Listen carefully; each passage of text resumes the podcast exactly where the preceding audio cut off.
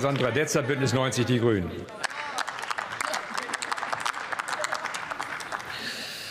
Sehr geehrter Herr Präsident, liebe Kolleginnen und Kollegen! Fairer Wettbewerb beflügelt und unfairer Wettbewerb zerstört. Wir wollen Wettbewerb, der beflügelt, den Wettstreit um die besten Ideen, die günstigsten, die innovativsten, die klimafreundlichsten Lösungen zum Wohl der VerbraucherInnen, zum Wohl aber auch von uns allen. Mit der vorgelegten GWB-Novelle erfüllen wir als Gesetzgeber eine der wichtigsten Aufgaben, die uns der so oft falsch verstandene Ökonom, aber auch Moral Moralphilosoph das ist mir ganz wichtig an der Stelle, Adam Smith mit auf den Weg gegeben hat. Wir setzen ordnungspolitische Leitplanken, damit die Märkte ihre Kraft entfalten können.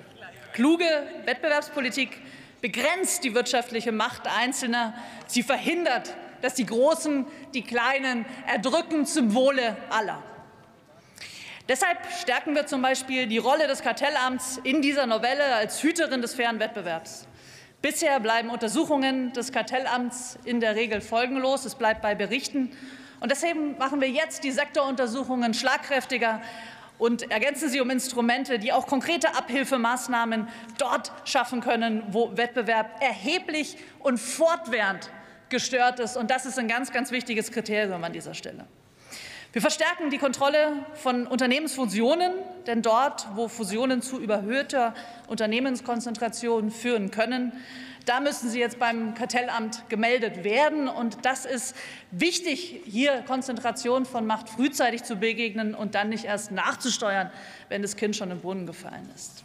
Das Wettbewerbsrecht hat somit noch mal einmal stärker den Anspruch, schädliche Machtkonzentration zu verhindern und es ist an der Stelle ein zutiefst demokratisches Instrument, um Macht zu teilen und sie zum Wohle aller zu ordnen.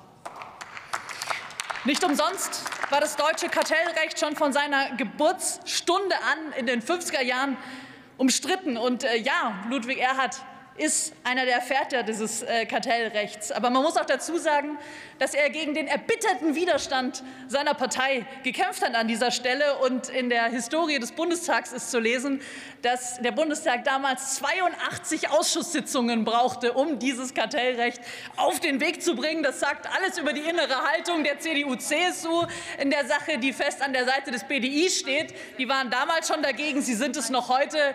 Heute haben wir in Nachfolge von Ludwig Erhard hat Robert Habeck. Und das ist die gute Nachricht. Wir brauchen die CDU-CSU nicht mehr. Dieses Kartellrecht hat sich über viele Jahrzehnte bewährt, und jetzt bringen wir es auf die Höhe unserer Zeit. Ich bin an dieser Stelle sehr, sehr dankbar für die Unterstützung der FDP für diese Novelle. Ich bin davon überzeugt, dass wir den fairen Wettbewerb als einigendes, als großes Band in dieser Koalition haben. Und mit dieser Novelle haben wir ein starkes Zeichen, dass Wettbewerb in diesem Land hochgehalten wird. Zum Wohle aller herzlichen Dank. Vielen Dank, Frau Kollegin Dr. Letze. Letzter Redner des heutigen Tages ist der Kollege Tim